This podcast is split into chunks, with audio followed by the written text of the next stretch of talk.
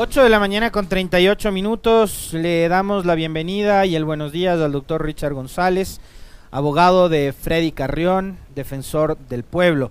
Doctor, nosotros nos referíamos en el comentario a este tema y ahora que está usted compareciendo este diálogo, quisiéramos que empezar por, por, por eh, lo que nosotros planteábamos en, en, en la opinión y es establecer esas diferencias que, digamos, evidencian y mucho la selectividad en el trato, ¿no? Lo que fue en su momento la Comisión de Fiscalización en el proceso en contra de Pablo Celi y lo que ha sido la misma fiscalización con los mismos actores ahora en el proceso político en contra del doctor Freddy Carrión. Bienvenido, buenos días. Buenos días, Alexis, buenos días a la ciudadanía. Eh, bueno, efectivamente hay, es una comisión de fiscalización relativamente nueva, pero con prácticas antiguas quiero señalar. ¿Qué sucedió en el proceso de Freddy Carrión primero? Eh, él tiene derecho a comparecer, solicitó por dos oportunidades ejercer su defensa personal. ¿Qué significa ejercer su defensa personal?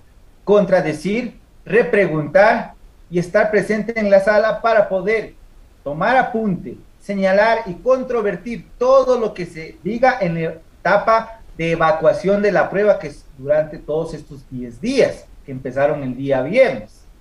Eh, todos vimos que al señor Pablo Celi pudo, pudo estar presente en dos comparecencias. Aquí se ha dicho también él va a estar presente en dos comparecencias.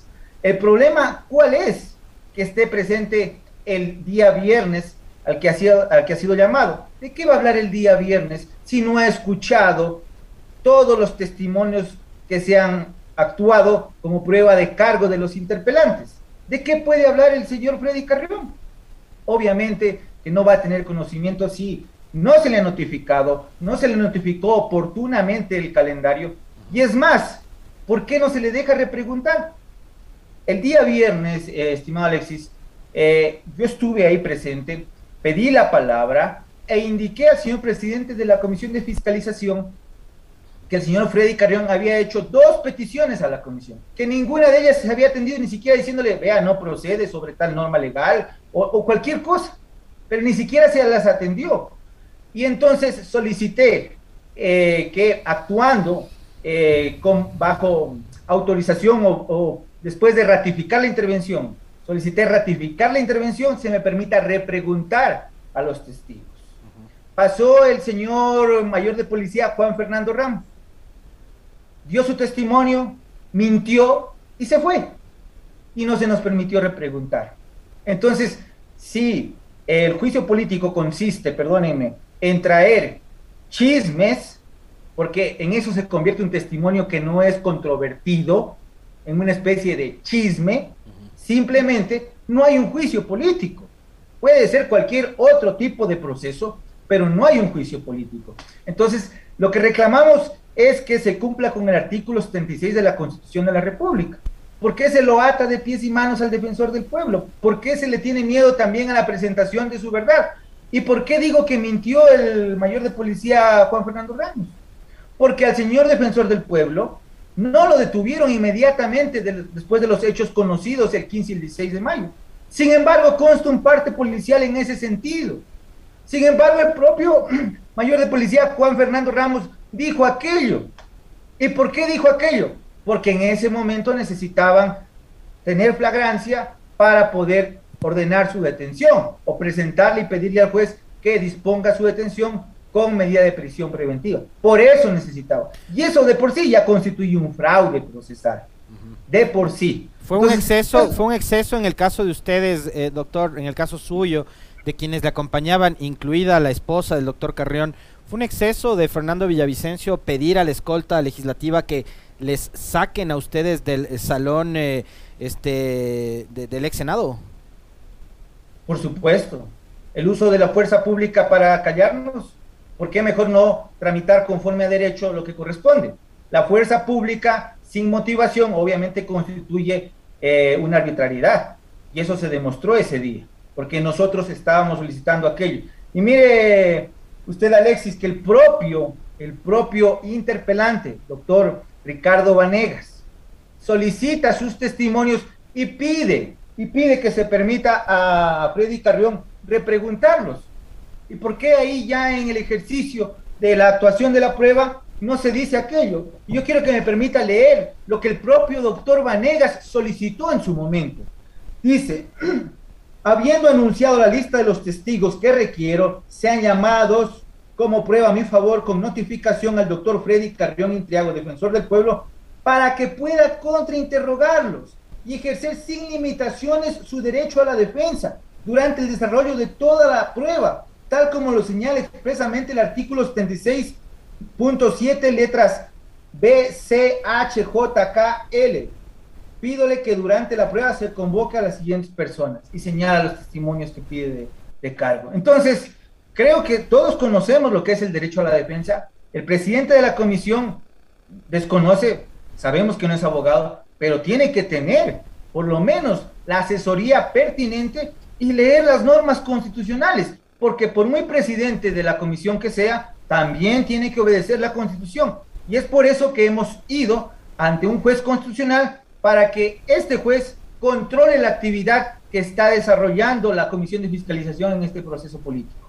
Ahora, doctor, eh, ¿usted cree que hay, digamos, eh, bueno, en un juicio político no, no hay esa, ese cuento de la imparcialidad y aquí a partir de lo que ha sucedido, por ejemplo, con el, con el eh, alcalde Yunda y la comisión de MES, etcétera, debemos entender que los procesos políticos son, son eso, son procesos políticos, ahí no hay, no hay jueces imparciales, cada legislador tiene su, su ideología, su postura, su además su antipatía o empatía con determinados personajes. Y como decía yo en el comentario, en este país y en cualquier otro un proceso político, sobre todo en este país, ¿no? Eh, puede estar eh, simplemente argumentado en que tal o cual funcionario me cae mal, pero usted cree y confía que el trabajo de la Comisión de Fiscalización en el caso del doctor Carrión puede, eh, digamos, ser manejado de forma más, más técnica que, que, que, otra cosa? O, o, ya como que la... Porque a mí me da la impresión de que políticamente como que la suerte del defensor estaría ya echada viendo, digamos, la orientación que tienen los actores dentro de la comisión, ¿no? Eh, en eso tiene razón usted, Alexis, en el sentido de que sí, un juicio político es eso, un juicio político, pero no por ello significa que puedan hacer lo que sea, porque para eso los mismos políticos que son los que hicieron la Constitución de la República, que son los que hicieron la Ley Orgánica de la Función Legislativa, establecieron reglas. Quiero decir que el juicio político es reglado. Ellos mismos se pusieron límites, que justamente es el debido proceso, sin perjuicio de, que, de, poder determinar que hay antipatías y todo lo que uno conoce en el, en el andarivel político, digamos. Pero la oportunidad de defenderse, de demostrar que lo que se le está acusando o por lo que se le está interpelando al procesado tal vez no sea correcto, esa oportunidad no puede quitársela jamás. Y claro, después de eso, cualquiera de los uh, asambleístas que tiene la obligación de votar podrá decidir si eh, vota en contra, vota a favor o, decide la, destitución del defensor del pueblo. En este caso, la comisión de fiscalización va más allá, tiene reglas puestas, repito, por políticos. Así que no es eh, posible decir que porque es un juicio político, yo hago lo que creo que debo hacer. Y por tanto, mejor no hagamos el juicio político, mejor notifiquémoslo con la destitución. ¿Para qué hacemos todo este tipo de, de perdóneme, de pantomima? No, no, no tiene caso. Precisamente porque hay una constitución de la República que también le rige a la Asamblea Nacional, tiene que respetarse el debido proceso. En las condiciones que va, acabamos, acabamos de, ir nuevamente a la Asamblea Nacional Nuevamente se están tomando testimonios, nuevamente no dejan interrogar, nuevamente no han dejado que el señor defensor del pueblo se encuentre en la sala para preguntar. Ha dicho el señor presidente de la Comisión de Fiscalización que el día viernes va a repreguntar. Me pregunto, ¿de qué va a hablar el señor defensor del pueblo si no ha escuchado qué han dicho los testigos de cargo del interpelante o de los interpelantes? No puede hablar de nada de eso. Entonces, se lo amarra de pies y manos, se le venda los ojos y ahí sí se lo castiga.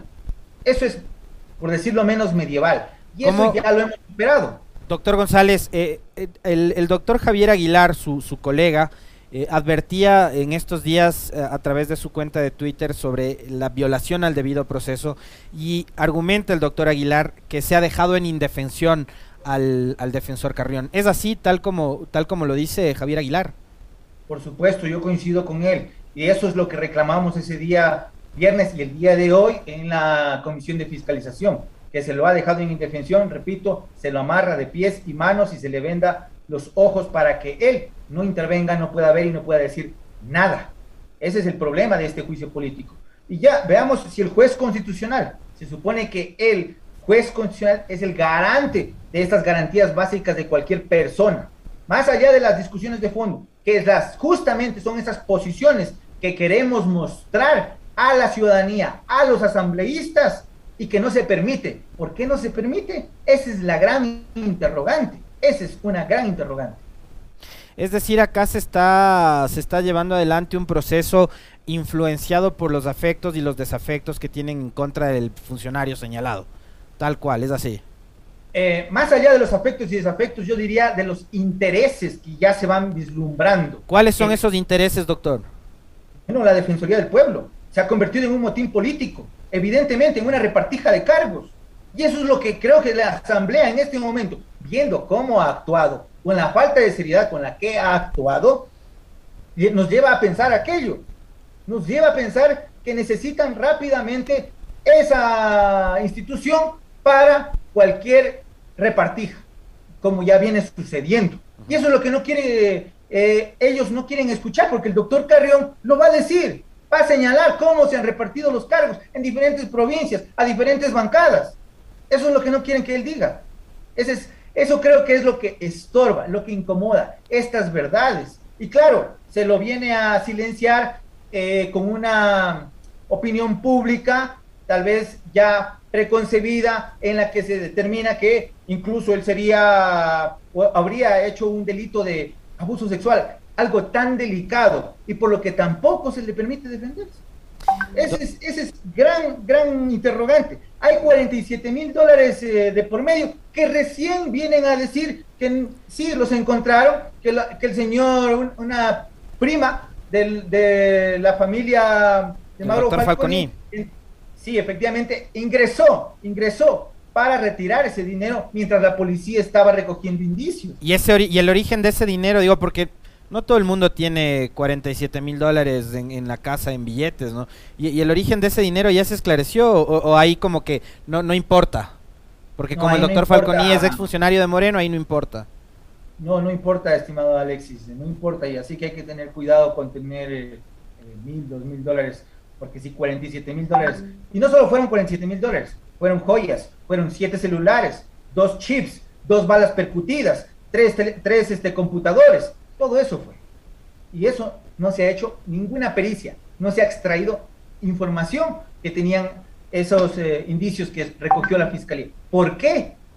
Pero yo sí puedo decir que justo cuando apareció eso, Mauro Falconi empezó a hablar de un posible eh, elemento, elemento, indicio de algún ataque sexual dirigido hacia Freddy Carrión. Ahí es cuando él se vuelve testigo protegido. ¡Oh, sorpresa! Cuando aparecen 47 mil dólares que no se pueden justificar, Mauro Falconi se vuelve testigo protegido. Entonces, esas son las dudas. Todos vimos, todos vimos en las escenas del 15 y 16 de mayo que habían tres personas que por lo menos tenían efectos del alcohol o alguna otra sustancia. Y en el examen toxicológico, Freddy Carrión no tiene ni alcohol ni ninguna otra sustancia. ¿Qué es lo que sucedió? Freddy Carrión dice, llegué a cumplir mis funciones como defensor del pueblo. Porque no fue de farra, no fue de fiesta, no fue de juerga, no fue con un amigo íntimo que conocía, un amigo cercano.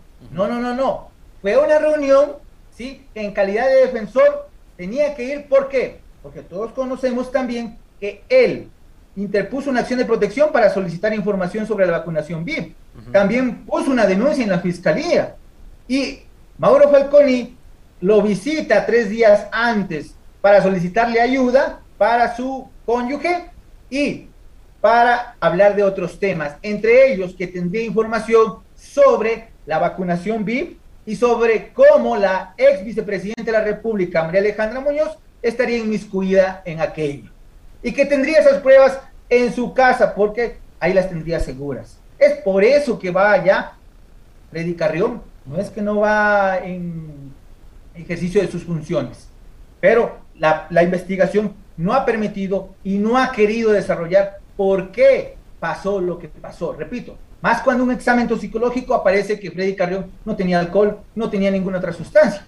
Hay muchos cabos sueltos que ni la fiscalía ni el juicio político quieren desatar. Ahora, esos cabos sueltos, doctor, y yo me hago eco de esta inquietud que nos que nos traslada un, un colega y amigo, el Andrés Reliche, eh, que establece plenamente la diferencia entre un proceso y otro, entre el que se lleva adelante en los tribunales de justicia por supuesto abuso sexual eh, o violencia sexual y el otro que es por incumplimiento de funciones, que es la causal de, todo juicio político por el mal uso de bienes del Estado, ¿no? la seguridad y, los vehículos en los que se habría trasladado el, el, defensor. Y nos dice el Andrés, la pregunta es si las pruebas por el presunto mal uso de bienes serán suficientes para llevar adelante el juicio político, por un lado. Y por otro, digo, si, por, si los dos procesos obviamente van por cuerda separada, el uno por el caso de supuesto abuso sexual y el otro por el mal uso de bienes públicos, acá lo que evidencia es que finalmente Freddy Carrión es un objetivo político.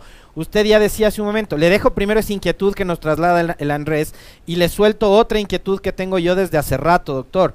Em, usted mencionaba hace un momento de que la Defensoría del Pueblo está hoy manejada como un botín político, que ha sido motivo de repartija de puestos públicos, pero yo ahí quisiera citarle otros casos adicionales en los que también está relacionado el defensor y es la eh, conformación de una comisión para la verdad que investigó los hechos de octubre, en donde los principales responsables son nada más y nada menos que un presidente de la República y varios ministros de Estado, y ministros de Estado que eran muy poderosos durante el régimen de Moreno. Hablo de María Paula Romo, que creo todavía tiene tejidas sus redes de poder, siguen operando acá en la Asamblea y en el propio gobierno, eh, y otros casos adicionales, como el caso Furukawa y demás, ¿no? Entonces, eh, esas dos inquietudes le suelto, a ver qué me cuenta. Bueno, sí, son procesos políticos, eh, el proceso político y el proceso penal son procesos distintos, pero todos sabemos que se ha intentado mezclarlos y hacer un linchamiento para que todos converjan, todos esos dos procesos y los resultados de estos converjan. Y claro, efectivamente yo, yo creo creemos que Freddy Carrión fue ese objetivo y fue objeto de, eh, o, sufrió las consecuencias de lo que, lo que tenemos, de que este, el informe de octubre y algunas otras actuaciones que tuvo la Defensoría del Público, inéditas en este país, inéditas, ¿sí?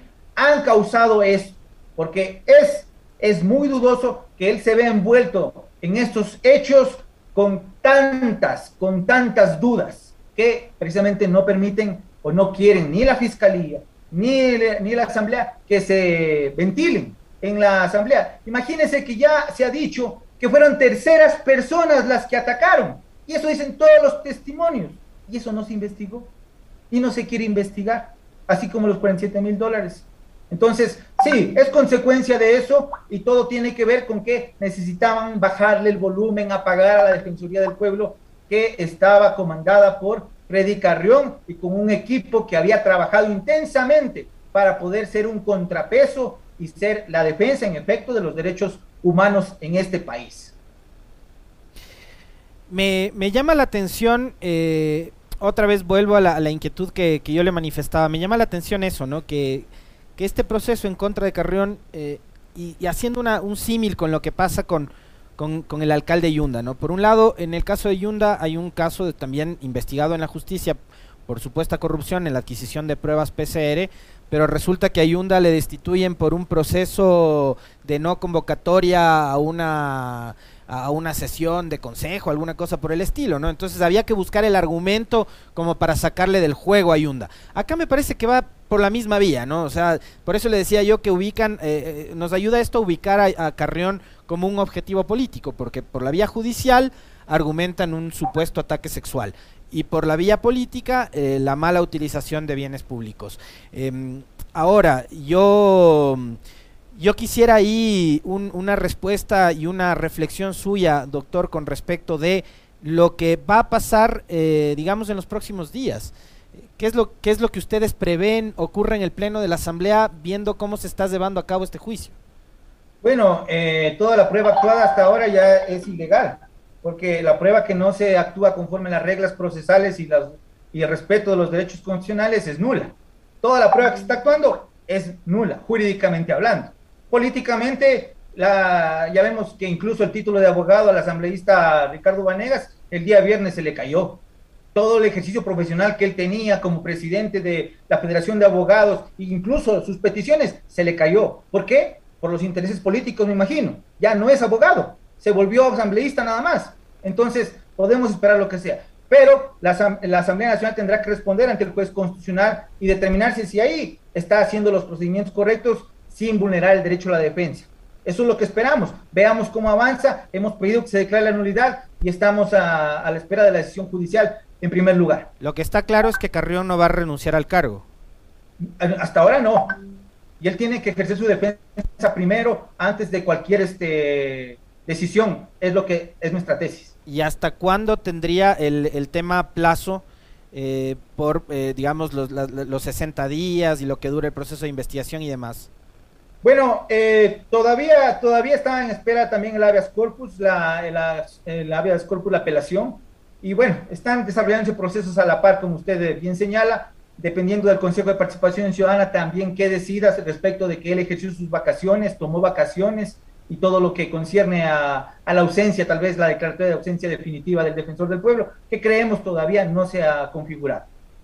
Muy bien, le queremos agradecer muchísimo al doctor Richard González, abogado de el eh, defensor del pueblo Freddy Carrión, hablando de lo que ha sido esta incidentada sesión de la Comisión de Fiscalización la semana pasada, donde Fernando Villavicencio, presidente de esta sala, pidió a la escolta legislativa que desaloje tanto al abogado como a la esposa de Freddy Carrión. 8 de la mañana con 59 minutos. Nosotros les mandamos un fuerte abrazo, que tengan una buena semana. Ya vienen los compañeros del 7F este, para seguir. No se vayan, quédense en la muy buena programación que tiene Radio Pichincha. Fuerte abrazo, chau chau.